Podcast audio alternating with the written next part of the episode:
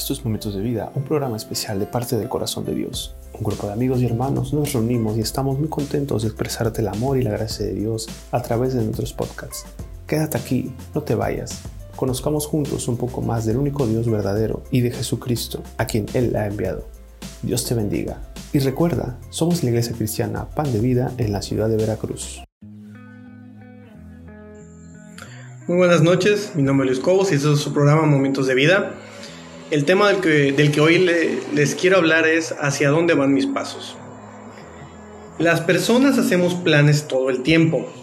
Nos vemos a futuro, planeamos nuestra vida, compramos una casa, sacamos crédito, mm, compramos un coche, nos visualizamos en un futuro a varios años, como si toda nuestra vida fuera a resultar como nosotros la planeamos.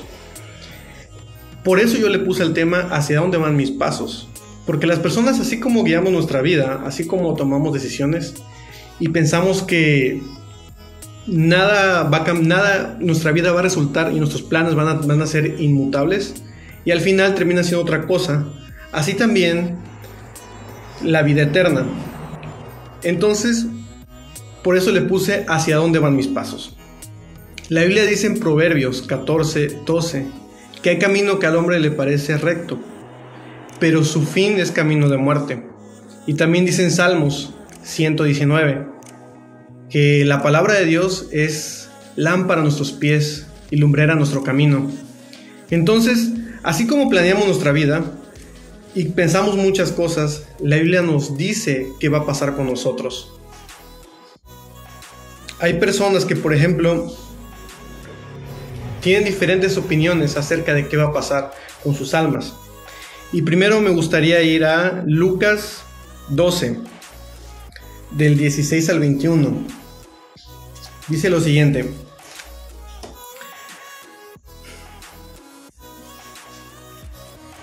Y también les refirió una parábola diciendo, la heredad de un hombre rico había producido mucho, y él pensaba dentro de sí diciendo, ¿qué haré? Porque no tengo dónde guardar mis frutos y dijo, esto haré, derribaré mis graneros y los, y los edificaré mayores, y allí guardaré todos mis frutos y mis bienes, y diré a mi alma, alma, muchos bienes tienes guardados por muchos años, repósate, come, bebe, regocíjate. Pero Dios le dijo, necio, esta noche vienen a pedir tu alma, y lo que has, y lo que has provisto, ¿de quién será? Así es el que hace para sí tesoro y no es rico para con Dios. Entonces, Así como este hombre, nosotros planeamos nuestra vida sin pensar más allá qué va a pasar con nosotros. Yo me acuerdo que antes decía eh, que yo no creía en Dios, pero la verdad es que yo tenía un secreto, que cuando me iba a dormir, yo tenía miedo de qué iba a pasar conmigo después de la muerte. Yo sabía que si esa noche o cualquier noche en las que yo me dormía pedían mi alma, yo sabía que no me iba a al cielo. Entonces, así cada uno de nosotros sabemos hacia dónde vamos realmente. Nada más que nos queremos engañar a nosotros mismos por temor a poder reconocer que quizás no seamos suficientes para alcanzar el cielo. Entonces, este tema se trata de la salvación. ¿Hacia dónde van mis pasos? ¿Hacia dónde se dirigen? Hay dos tipos de personas, o más bien yo quise las dos los dos tipos de personas que más he visto. Hay unos que opinan que Dios es amor y al final, cuando partamos de este mundo, Dios nos va a perdonar a todos nosotros. Y también hay otra opinión que dice que las buenas obras compensarán, compensan las, las malas, algo así como un tipo de karma. Y esas son las dos opiniones. Pero la Biblia no menciona que ninguna de esas dos posturas sean buenas. Entonces, si mis pasos me guían a un lugar, es porque estamos siguiendo un camino. Pero ¿qué camino seguimos? ¿Qué es lo que dice la Biblia acerca del tema, hacia dónde se dirigen nuestros pasos? Juan 14:6 dice, dice Jesús, yo soy el camino, la verdad y la vida, y nadie va al Padre si no es por mí. Entonces, nada de lo que nosotros hagamos nos va a dar la vida eterna. Si nosotros partimos de este mundo sin Jesús, nada nos garantiza que entremos al cielo. De hecho, todo lo contrario. Entonces, ¿qué es lo que dice la Biblia para poder llegar al cielo? Para que nuestros pasos puedan llegar hasta allá. La Biblia dice en Romanos 3 que no hay justo ni aún uno. Entonces, ¿cómo le hacemos? Dice, como está escrito, no hay justo ni aún uno, no hay quien entienda, no hay quien busque a Dios, todos se desviaron, aún se hicieron inútiles. Entonces, ninguno de nosotros va a poder llegar al cielo por nuestras buenas obras, sino que todos somos pecadores. Si alguna vez has mentido, pues estás infringiendo uno de los diez mandamientos. ¿Alguna vez has robado? Yo sí. Me parece que robé algo cuando estaba chiquito, que era un, un niño pequeño, creo que me robé algo de la tienda, me robó un dulce, me parece, porque iba con un primo y mi primo me dijo, no, pues vamos a agarrar esto. Y a mí se me hizo como que nada. Pero la Biblia dice que la paga del pecado es la muerte. Entonces, aunque sea algo pequeño, delante de Dios, ¿cómo le haremos para estar justificados? Las personas generalmente pensamos que somos buenos. De hecho, yo pensaba que era bueno, pero estaba muy equivocado. ¿Alguna vez has codiciado algo que no es tuyo a la mujer de tu prójimo? La Biblia dice que eso es fornicación. ¿Alguna vez le has dicho tonto a alguien? La Biblia dice que eso es ser como un asesino. Entonces, si somos así, delante de Dios no nos podremos justificar. Aún si, si pensáramos, es que Dios es amor, Dios nos va a perdonar cuando lleguemos a estar delante de Él.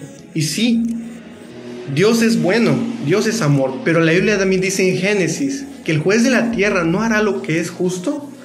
Se los leo. Dice en el 18:25. Lejos de ti el hacer tal que hagas morir al justo con el impío y que sea el justo tratado como el limpio. Nunca tal hagas. El juez de toda la tierra no ha de hacer lo que es justo. Entonces, si nosotros somos pecadores. Y la Biblia dice que la paga del pecado es muerte. Y uno puede decir, es que Dios es bueno, sí, pero también es, él es juez. Entonces, delante de Él, o delante de cualquier juez justo, o un asesino, o a un violador, o a un ladrón, no se le va a decir, ya, te perdono. No, sino que tiene que haber justicia. Y esa justicia que nos permite entrar al cielo vino por medio de Jesús. Jesús es quien cargó todos nuestros pecados. De hecho, la gente minimiza el pecado como si fuera algo muy pequeñito. Es que yo robé algo. Es que yo dije una mentira piadosa. Pero delante de Dios, el pecado es el pecado y el pecado se castiga con la muerte. Tan grave es el pecado que un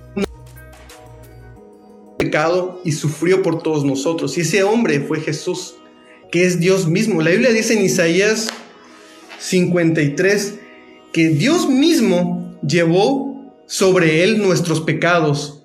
Él fue molido por nuestras rebeliones. Entonces el pecado no es algo sencillo y que podamos decir, yo vivo como quiero y así llego al cielo y después veo qué pasa. Porque la verdad es que sería arriesgarse demasiado.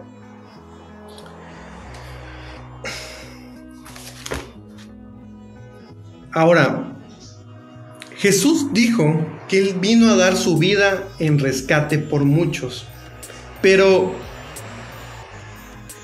Jesús nos puso solamente una condición para ser salvos. De hecho, nos las dejó muy fácil. Y este, todo este mes vamos a estar hablando de la salvación. Ahora, ¿qué es lo que nos pide Dios para poder ser salvos? Si delante de Él, por nosotros mismos jamás podremos ser justificados. Es ahí donde entra Jesús. Dice en Marcos Marcos 16 del 15 al 16. Y les dijo, id por todo el mundo y predicad el Evangelio a toda criatura, y el que creyere y fuere bautizado será salvo, mas el que no creyere será condenado.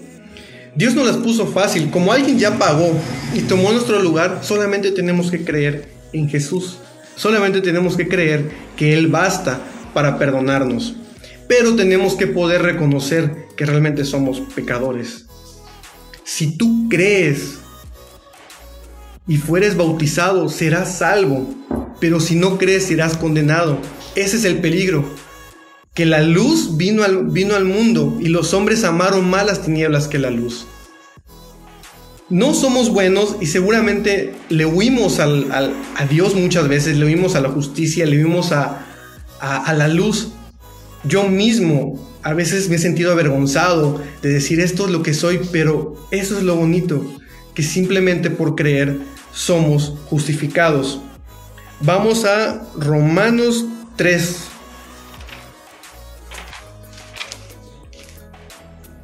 Romanos 3 del 24 al 25. Dice, siendo justificados gratuitamente por su gracia, mediante la redención que es en Cristo Jesús, a quien Dios puso como propiciación por medio de la fe en su sangre, para manifestar su justicia a causa de haber pasado por alto en su paciencia los pecados pasados. La Biblia dice en Efesios 2.8 que somos salvos por gracia, y eso no es de nosotros, sino que es un regalo de Dios. Es algo que Dios nos regala, a pesar de que somos pecadores, a pesar de que no nos merecemos el cielo. Y solamente entendiendo eso es que podemos entrar al cielo, solamente pudiendo reconocer eso, solamente que tú creas en Jesús y le entregues tu vida. Ahora, ¿cómo vas a hacer? Una cosa es decirlo, pero ¿cómo se lleva a la práctica poder creer en Jesús? ¿Tú crees que Jesús es el Hijo de Dios y que dio su vida por ti? La Biblia también te dice cómo, cómo poder ser un hijo de Dios, cómo poder alcanzar la salvación en Romanos 10, 8 dice, Mas ¿qué dice? Cerca de ti está la palabra, en tu boca y en tu corazón está la palabra de fe que predicamos, que si confesares con tu boca que Jesús es el Señor y creyeres en tu corazón que Dios le levantó de los muertos, serás salvo. Solamente por confesar el nombre de Jesús e invocarlo serás salvo, pero si lo crees en tu corazón. Y a lo mejor no te sientes tan malo realmente, porque no nos sentimos tan malos. Hay muchas cosas que no vemos, pero hemos mentido, hemos robado, hemos hecho lo malo. A lo mejor y sí es asesinado, pero también las personas que, que hemos, le hemos dicho a alguien tonto es como si fuéramos asesinos. Entonces, tú quieres ser salvo, solamente repite conmigo esta oración y de verdad cree en tu corazón que Jesús, que Dios le levantó, a Jesús de los muertos y será salvo. Amado Señor Jesús, yo hoy escucho esta palabra y no quiero desecharla, no quiero echarlo en saco roto. Hoy escucho que tú eres el Hijo de Dios y que no hay una manera de ser salvos. Yo de una manera equivocada pensaba que siendo bueno iba a llegar al cielo, pero tu palabra es clara. No hay bueno ni un uno, mis mejores obras son como trapos de inmundicia, no soy bueno. Te ruego que tú entres en mi vida, Señor. Te rindo mi vida, yo creo que tú eres el Hijo de Dios. Te ruego que me hagas tu Hijo, Señor, que escribas mi nombre en el libro de la vida, Señor, que envíes a tu Espíritu Santo, Señor, y me unas a ti, Padre. Te lo pido en el nombre de Jesús. Amén. Ahora te toca buscar a Dios y yo te digo, no eches en saco roto esta palabra. Esa es la única, eso es lo más importante realmente de conocer a Jesús. Que tú entiendas que Él dio su vida y que tú puedas ser salvo. Todo lo demás de las bendiciones son importantes, sí, pero realmente lo más importante es que tú alcances la salvación. Si tú no eres hijo de Dios, aunque tú seas la mejor persona del mundo, no vas a lograr nada. Y cuando partas de este mundo, entonces, ¿cómo te vas a presentar delante de Dios? De verdad, busca a Dios, lee su palabra y deja que Él te enamore. Bueno, esto ha sido la palabra de hoy. No la deseches. No la. Esta es la palabra que Dios te da y si tú la desechas, si tú no la tomas, serás responsable tú de tu propia vida. Que tengas una bonita noche. Saludos a Víctor Olivos, a Rob Cortés, a Brenda, a Yamiri y a todos los que nos ven. Bendiciones.